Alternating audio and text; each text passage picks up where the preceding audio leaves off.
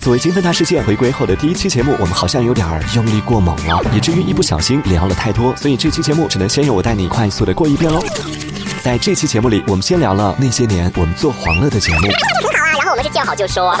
那档不是做黄，在我身上没有做黄的节目，基本上是你的节目会比较多做黄的。当时考虑到一些新朋友在听这部分内容时可能会一脸懵，可以啊，所以咱们就快进了吧。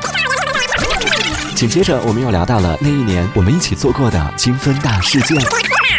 是采访了很多听众的那一期吗？我们做了十八期，我们有做十八期，我以为只有十十期呢。好像我们是前十期，给大家记一下。而当我们聊到无话可说的时候，呃，而当我们聊到无话不说的时候，突然接到了一个神秘来电，他会是谁呢我？们来考一下批准，听出来这位是谁了吗？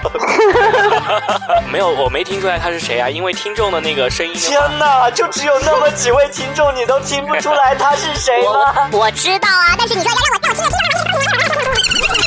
等一下，你是不是也觉得哪里有点不一样了呢？没错，全新升级后的金分大事件，我们终于可以不用再念稿子了，呃，至少不用再念全稿了。我和皮主任呢将会有更多自由发挥的空间，你也终于可以听到活的我们了，而且还有机会接到我们的惊喜来电哦。不过你以为这就是我们的全部，那你也想太少了吧？你准备好了吗？全新的金分大事件就要来喽！每周五晚八点，敲不正经的金分大事件，欢脱上线。